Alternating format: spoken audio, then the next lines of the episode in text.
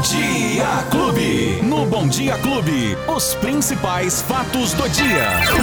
Luiz Cláudio Alba. O mensageiro já chegou. Bom dia, Luizinho. Oi, Beto. Bom dia, bom dia pra você, bom dia pra todo mundo que tá curtindo a clube nesta terça-feira. Hoje dia Ai, terça-feira. Fala, não, Alba, hoje é quarta.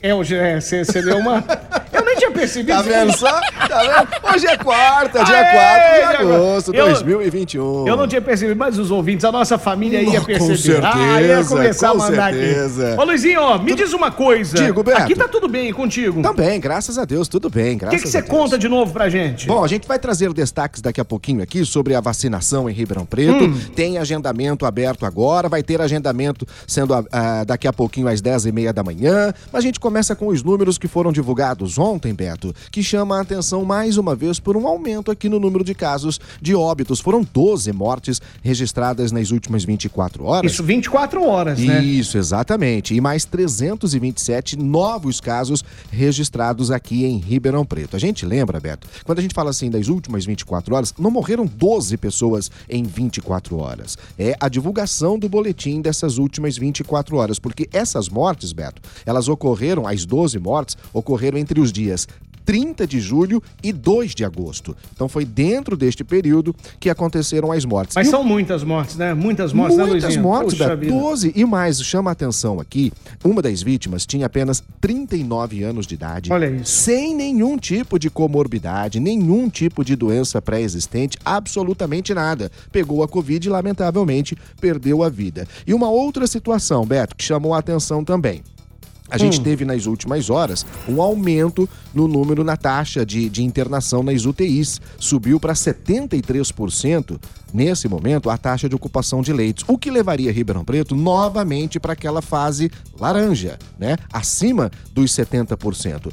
Mas tem uma outra explicação. Além do aumento de casos, e não foi um aumento assim tão considerável, nós tivemos uma diminuição De na leitos, oferta né? de leitos também, né? Principalmente dos leitos de UTI. De enfermaria até que não, mas nos leitos de UTI sim, nós tivemos alguns que foram fechados. Então, a gente tem um pequeno aumento de internação e um grande aumento no número de, de, de, de, de, de fechamento de vagas. Então, tá aqui esse é o motivo de a gente ter esse aumento nos últimos dias. E hoje, Beto, são dois grupos com agendamento para vacinação, hein? Um deles começou agora às 8 e meia da manhã, ainda dá tempo de você fazer o agendamento. É a faixa etária entre 28 e 29 anos, Beto. E vou dizer, são 7.100 vagas. Então, assim, tem bastante eh, vacina para essa faixa etária, mas também vamos ter muita gente com, com, com Muito essa mais, idade, muito né, mais, Beto? muito mais gente. Então- Muito mais gente que vacina, né? Exatamente. Além dos 28 e 29 anos, já está aberto o agendamento no site da Prefeitura, o ribeirãopreto.sp.gov.br.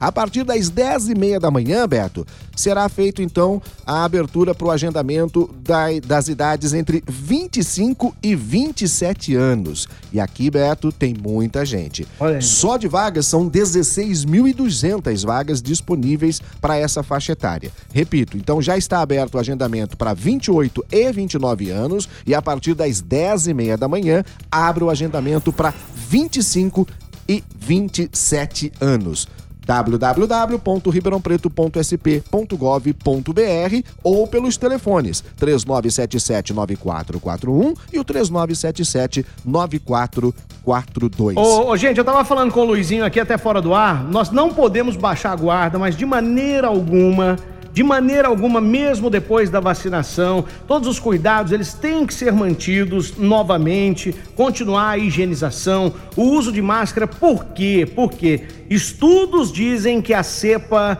é, essa delta que tá vindo aí, ela é muito mais transmissível e tá até ameaçando o final da pandemia, né? Porque é, a gente tava vendo a luz no fim do túnel, mas parece que essa tá vindo com força total. Inclusive a capital, São Paulo, vai distribuir mais de 500 mil máscaras PFF2 barra N95, que é aquela que protege mais. Eles vão até distribuir essas máscaras por conta desse contágio, que ele é muito mais rápido e essa cepa parece que é muito mais contagiosa. E veio justamente agora naquele momento, né, Beto, que a gente estava vendo aquela luz lá no fim do túnel, então. que é justamente a vacinação. E aí é o detalhe. A gente precisa alertar as pessoas que a vacina, ela protege contra a doença, mas ela não evita a Isso. doença, né? Você pode ficar doente sim, mesmo tomando a vacina.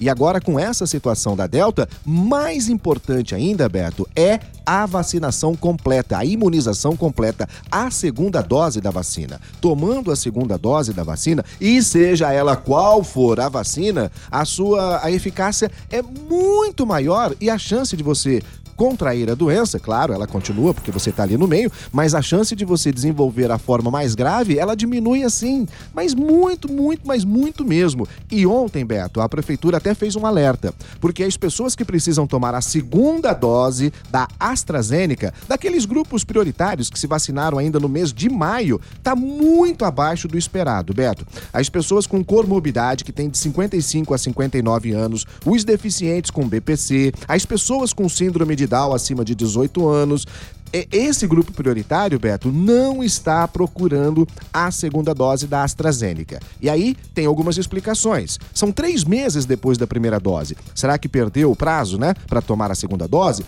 Ou será que o efeito causado na primeira dose, a reação causada na primeira dose, está afugentando as pessoas de tomarem a segunda dose da AstraZeneca? Se for isso, Beto, não vale a pena. Não vale a pena, não. E outra coisa, só para tranquilizar a população, segundo relatos de pessoas pessoas que tomaram a segunda dose da AstraZeneca não têm o mesmo efeito da primeira dose, viu, gente? Então, Vai lá tomar, pode ficar tranquilo, tranquila. Quem sofreu com os efeitos, febres, né? São vários sintomas que, que tiveram. A segunda dose, praticamente nada. Nada, nada, nada. É isso. E um detalhe, Beto, o que você falou em relação a depois de vacinar e continuar tomando os cuidados é extremamente importante, Beto, porque veja a situação. Aulas presenciais em três escolas aqui da cidade de Serrana é, foram suspensas então, por conta de adolescentes, crianças. É a pergunta da nossa amiga Daia Souza. Ela acabou ah. de falar isso agora. Fala. As escolas da cidade de Serrana estão fechando por motivo de alunos contaminados pela Covid. Isso, são três escolas, na hum. verdade, lá do município de Serrana, que tiveram casos confirmados. São seis crianças e adolescentes que, que foram infectados com a Covid. Um detalhe muito importante, Beto: elas foram é, infectadas fora do ambiente escolar. Elas não pegaram a Covid na escola, durante as aulas. Ou seja, é uma situação que foge do controle das autoridades. Então, cabe à própria pessoa e à família tomar todas as, necess... a, a, as... os cuidados, os necessários, cuidados né? necessários, Beto. Então, assim, ah, mas voltou às aulas, as crianças estão pegando doença. Não, não foi no ambiente escolar, né? Foi fora da escola. Então, essa preocupação precisa ser, ela tem que estar todos os dias na nossa cabeça. Mesmo vacinado, a gente precisa continuar tomando todos os cuidados necessários. Verdade. O Ronaldo pergunta assim, pergunta pro Alba aí, qual que é a diferença entre as escolas estaduais e municipais, né? Uma volta e a outra não as aulas? Por quê? Exatamente por conta disso. Uma do estado, o estado é que, que, que comanda e a outra é o município. O município é que determina. No caso de Ribeirão Preto. Tem a liberdade, Beto, né? O município tem a liberdade de tem, determinar. Exatamente. Aqui em Ribeirão Preto há uma situação diferente das outras cidades do estado de São Paulo no município, nas escolas da rede municipal. Aqui há uma ação trabalhista na Justiça do Trabalho, que foi hum. impetrada pelo Sindicato dos Servidores Municipais, em que exige, a ação exige exige que todos os funcionários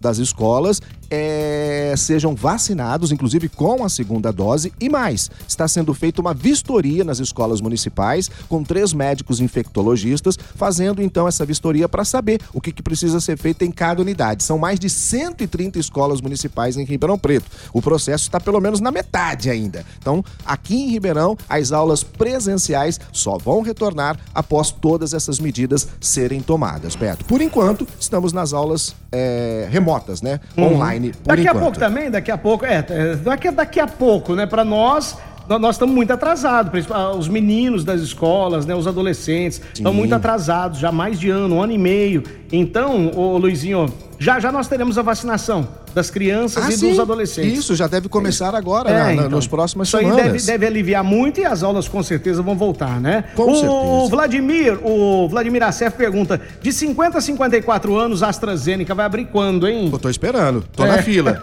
Tô na fila, meu irmão. aqui. Tô Ó na fila. aqui, então vamos esperar. é, provavelmente, Beto, pelo que a gente tá né, acompanhando, e ele deve ser da mesma faixa etária, lá pra setembro. Uhum. Né, pra, porque essa faixa etária aí tomou em junho. né? Eu tomei, por exemplo, no dia 16 de junho, me lembro muito bem. Eu tô nessa faixa etária aí. São três meses para tomar a segunda da AstraZeneca, né? Junho, julho, agosto, setembro. Então a gente vai aguardar um pouquinho mais para tomar essa segunda dose aí, viu, Vladimir? Então tá, você tá. Nós vamos te avisando aqui, ô Vlad. Não sai Ó, da sintonia, não, Fica hein? tranquilo, porque eu sou interessado É, nisso aí então. também, meu irmão. Olimpíadas Tóquio 2020. Tudo o que acontece direto do Japão. Olimpíadas Tóquio 2020. E aí, Luizinho? Ei, a Ana Marcela, hein, rapaz? Que coisa impressionante. Olha, eu já vi nadar, mas igual essa mulher aqui, É uma sereia, nascer. é uma sereia. Rapaz do céu.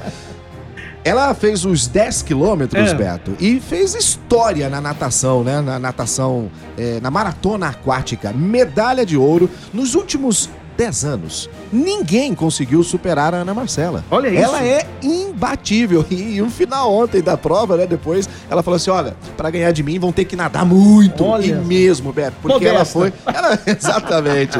Fantástica, Ana Marcela, nossa medalha de ouro ontem na maratona aquática. E, Beto, a gente tá bem na fita, hein, meu irmão? Rapaz, nós estávamos em 18 ontem, que eu lembro que você falou. Agora já subimos na tabela? 15? Décimo quinto. São quatro medalhas de ouro, três de prata e 11 de bronze. No total? 15 medalhas para o Brasil.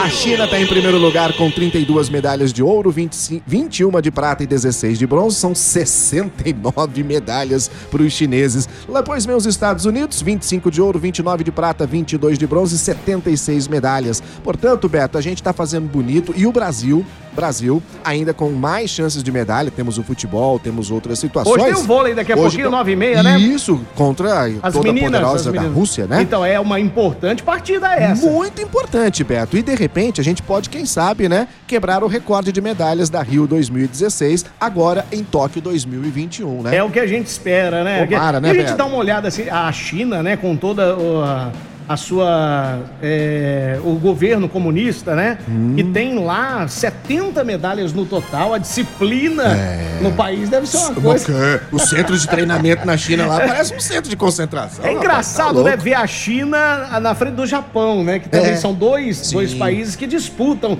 é, em tecnologia, em esporte, em tudo, né? Exatamente, E aí ver o né? Japão em terceiro, Estados Unidos em segundo lugar, é uma loucura, hein? E a Rússia tá ali perto A Rússia também, também, né? A gente tá ficando legal. E o Brasil tá bem, tá na frente do Canadá, tá à frente de, de, de, de, de países importantes também. Tá, tá na frente da própria Grécia, né? Onde tudo começou. É. Tá bem o Brasil, Beto. China, Estados Unidos, Japão. Depois segue Austrália, Grã-Bretanha, Rússia, Alemanha, França, Itália.